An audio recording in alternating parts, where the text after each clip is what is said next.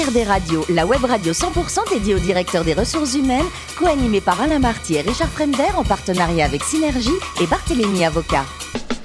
Bonjour à toutes et à tous, bienvenue à bord de HRD Radio. Vous êtes 12 000 DRH et dirigeants d'entreprise abonnés à nos podcasts. On vous remercie d'être nombreux chaque semaine à nous écouter. Vous pouvez bien sûr réagir sur les réseaux sociaux à mes côtés pour co-animer cette émission.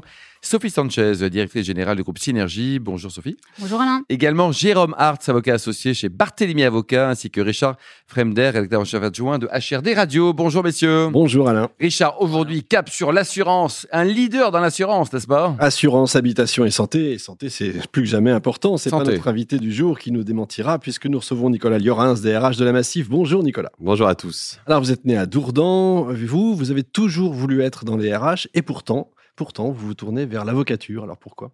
Oui, alors l'avocature parce que j'étais de fait dans le sud-ouest à l'époque et puis bah, je n'imaginais pas pouvoir trouver des opportunités dans le monde des ressources humaines. Mon papa m'avait un peu euh, euh, déconseillé en fait cette branche-là bah, très parisienne selon lui. Bon et puis bah, voilà, rentrant chez Fidal, on, m'a mis à disposition. C'était pas une pratique commune à l'époque du plus gros client qui se trouvait être la caisse d'épargne et donc j'ai intégré les ressources humaines euh, en 99 et je, je n'en suis jamais parti. Caisse d'épargne du pays de la Dour au départ. Vous allez rester un moment, je crois. Oui, je vais rester 7 ans. Voilà. C'est 7 ans au Tibet, 7 ans à Dax en l'occurrence. Par la suite, euh, vous faites un pas de côté, vous devenez président du directoire de la caisse d'épargne pour la partie immobilière? Oui, alors ça c'était dans le cadre d'un parcours dirigeant. Il y avait deux options où on suit son, son métier en fait en mobilité géographique. Et moi à l'époque j'ai fait le choix en fait de faire le pas de côté en restant dans ma région. Et donc j'ai fait de l'immobilier pendant trois ans dans une structure de défaisance, voilà, et qui a faisait des prises de participation aussi. Et alors en 2014, vous devenez DRH du Crédit Coopératif, et enfin en 2017, vous arrivez à la Massif, mais pas en tant que DRH, si? Non, j'intègre la Massif pour en fait accompagner le volet social qui de création de la tête de groupe à l'époque. Et puis j'ai retrouvé quand même assez vite, euh, six mois après, euh, les fonctions RH. Et donc j'ai la chance d'être le DRH de cette belle, belle maison de la Massif. Un mot sur l'offre justement de la Massif? Vous avez une offre complète? Combien de collaborateurs également dans le groupe? Alors, on a 9000 salariés aujourd'hui, hein, sur l'ensemble du territoire. On a effectivement Massif. Euh, on sert les bénéfices de 5,6 millions de sociétaires. Hein, la, la, Massif appartient à ces sociétaires pour un chiffre d'affaires d'à peu près 7 milliards d'euros. Et donc, effectivement, on a une gamme complète aujourd'hui. Euh, assurance, euh, assurance vie, et puis bien entendu euh, mutuelle de santé prévoyance. une clientèle fidèle. Et une clientèle société très fidèle, absolument. Sophie alors, vous démarrez l'année avec l'obtention de la certification Top Employeur 2022, donc félicitations. Bravo. quel était votre objectif en, allant chercher ce, label pour la première fois hein? Je crois que c'est une première attribution. Oui, absolument. Alors, la Massif, elle est assez discrète dans ses 60 premières années. Dans notre territoire de marque aujourd'hui, on a souhaité finalement avoir une visibilité un peu plus forte euh, pour en fait bien bien noter cette marque, cette jolie marque qui est qui est comme vous l'avez dit euh, bien préférée. Et ben, par symétrie des attentions, on a aussi voulu montrer en interne que l'employeur de référence et de préférence qu'on souhaite devenir, en fait, avait déjà des pratiques qui pouvaient être au bon niveau. C'est peut-être ça le premier objectif. Le second, c'est aussi d'aller chercher nos voies de progrès. Euh, l'avantage d'être euh, certifié top employeur, c'est aussi de pouvoir se challenger avec euh, des entreprises qui seraient légèrement au-dessus de nous aujourd'hui. Donc voilà, il y a cette logique aussi apprenante qu'on recherche. Alors, quelles, pratiques ont été mises en lumière justement avec l'obtention de ce label que vous avez déjà? Alors, ce qu'on peut-être les voies de progrès, peut-être plus que ce qu'on fait bien aujourd'hui, c'est peut-être tout ce qui tourne autour de l'intégration. Euh, sur lesquels on a sans doute des voies de progrès. Et puis euh, peut-être la partie euh, visibilité de notre position de RSE, sur lequel on a aussi sans doute en 2022 des choses à faire. Alors vous avez aussi des enjeux importants de recrutement et de formation.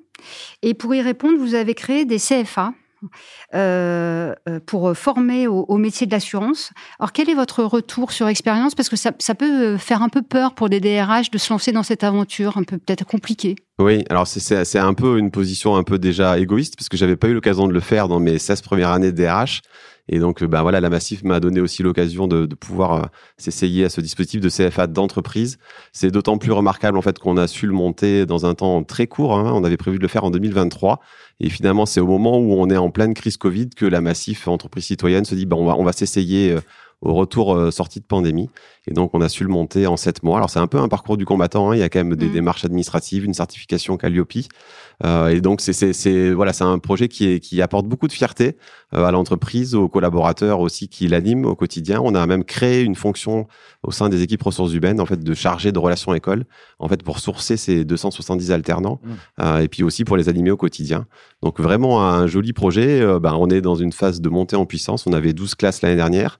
Qui préparaient nos métiers. On sera à 17 cette année et avec l'objectif voilà de passer à une vingtaine de classes. On, on, on, a aussi la possibilité de mailler en fait sur le sur le territoire mmh. français. En fait, on se met en situation d'être à côté de nos nos endroits où on recrute. Donc voilà, ça, ça je redis, très bénéfique. Alors, vous êtes également très engagé en faveur du recrutement des, travailleurs handicapés et vous dépassez euh, les 6% euh, réglementaires. Euh, qu'est-ce que vous donneriez comme conseil aux DRH qui nous, qui nous écoutent pour, s'engager ou accélérer l'embauche des travailleurs handicapés? Alors, on, a effectivement le bon niveau en fait de, travailleurs handicapés. Je ne sais pas si on est très très bon encore aujourd'hui sur l'embauche. On, on c'est plutôt dans notre phase d'accompagnement mhm. en fait du handicap. Euh, aujourd'hui, on a comme beaucoup de DRH euh, des difficultés finalement à sourcer euh, les profils qui sont strictement adaptés à nos métiers. donc, on a vraiment une logique en fait d'accompagnement dans l'entreprise. Moi, je suis aussi très sponsor, même si ça rentre plus maintenant dans les quotas, de pouvoir utiliser les entreprises adaptées, parce que c'est aujourd'hui d'ailleurs une interconnexion qu'on doit avoir avec les services des moyens généraux euh, pour qu'en fait la RH soit aussi bien sponsor de ce dispositif. Euh, voilà. La RSE, c'est aussi un, enjeu important, vous le disiez. Vous avez un, projet personnel, justement, d'incarner ces valeurs euh, en interne. Est-ce que vous avez déjà des, idées d'action à entreprendre? Oui, alors la RSE, en fait, on peut avoir de fait plusieurs composantes. toutes ne sont pas entre les mains du DRH peut-être quelque, quelque chose original pour 2022.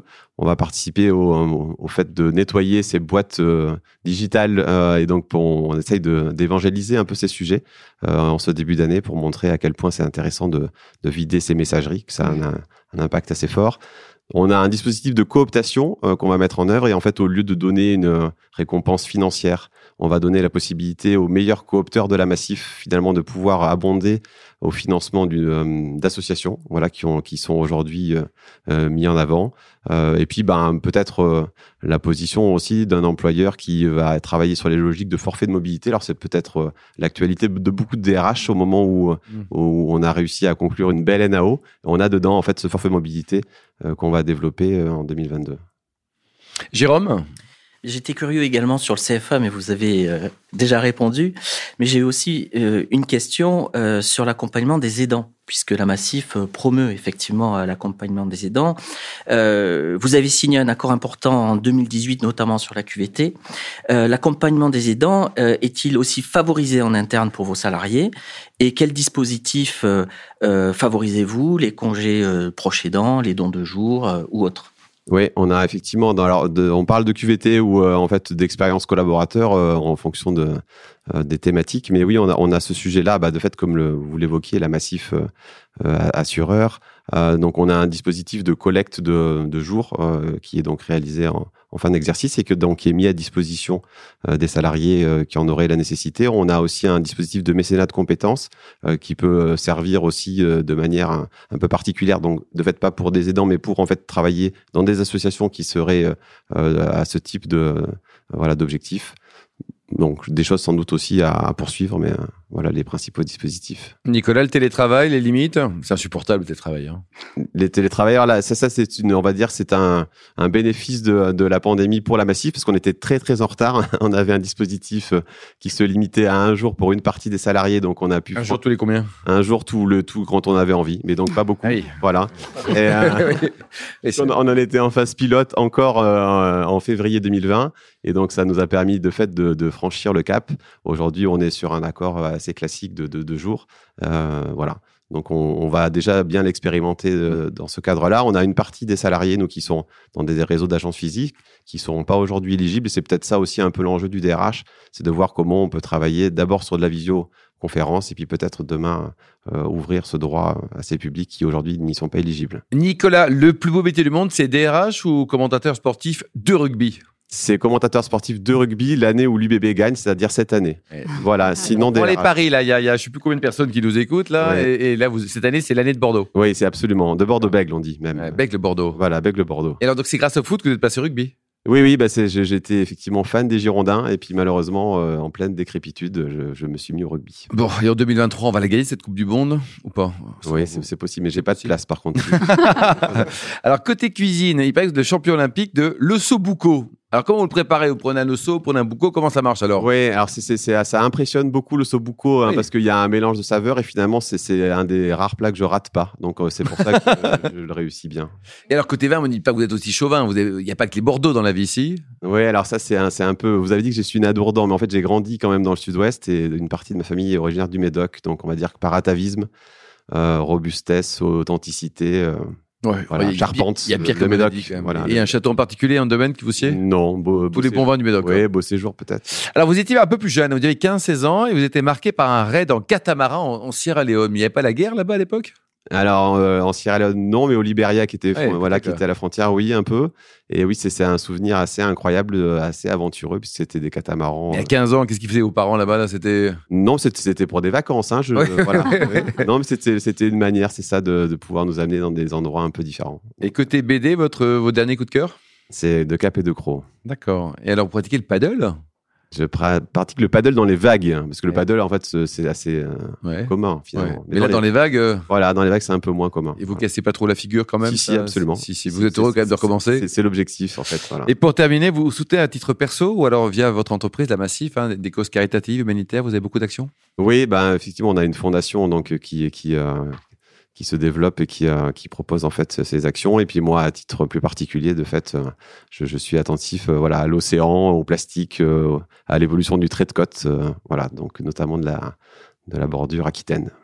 Merci beaucoup Nicolas, merci également à vous Sophie, Jérôme et Richard. Fin de ce numéro de HRD Radio. Retrouvez toute notre actualité sur nos comptes Twitter, LinkedIn et Facebook. On se donne rendez-vous jeudi prochain à 14h précise pour une nouvelle émission. L'invité de la semaine de HRD Radio, une production B2B Radio.tv en partenariat avec Synergie et Barthélémy Avocat.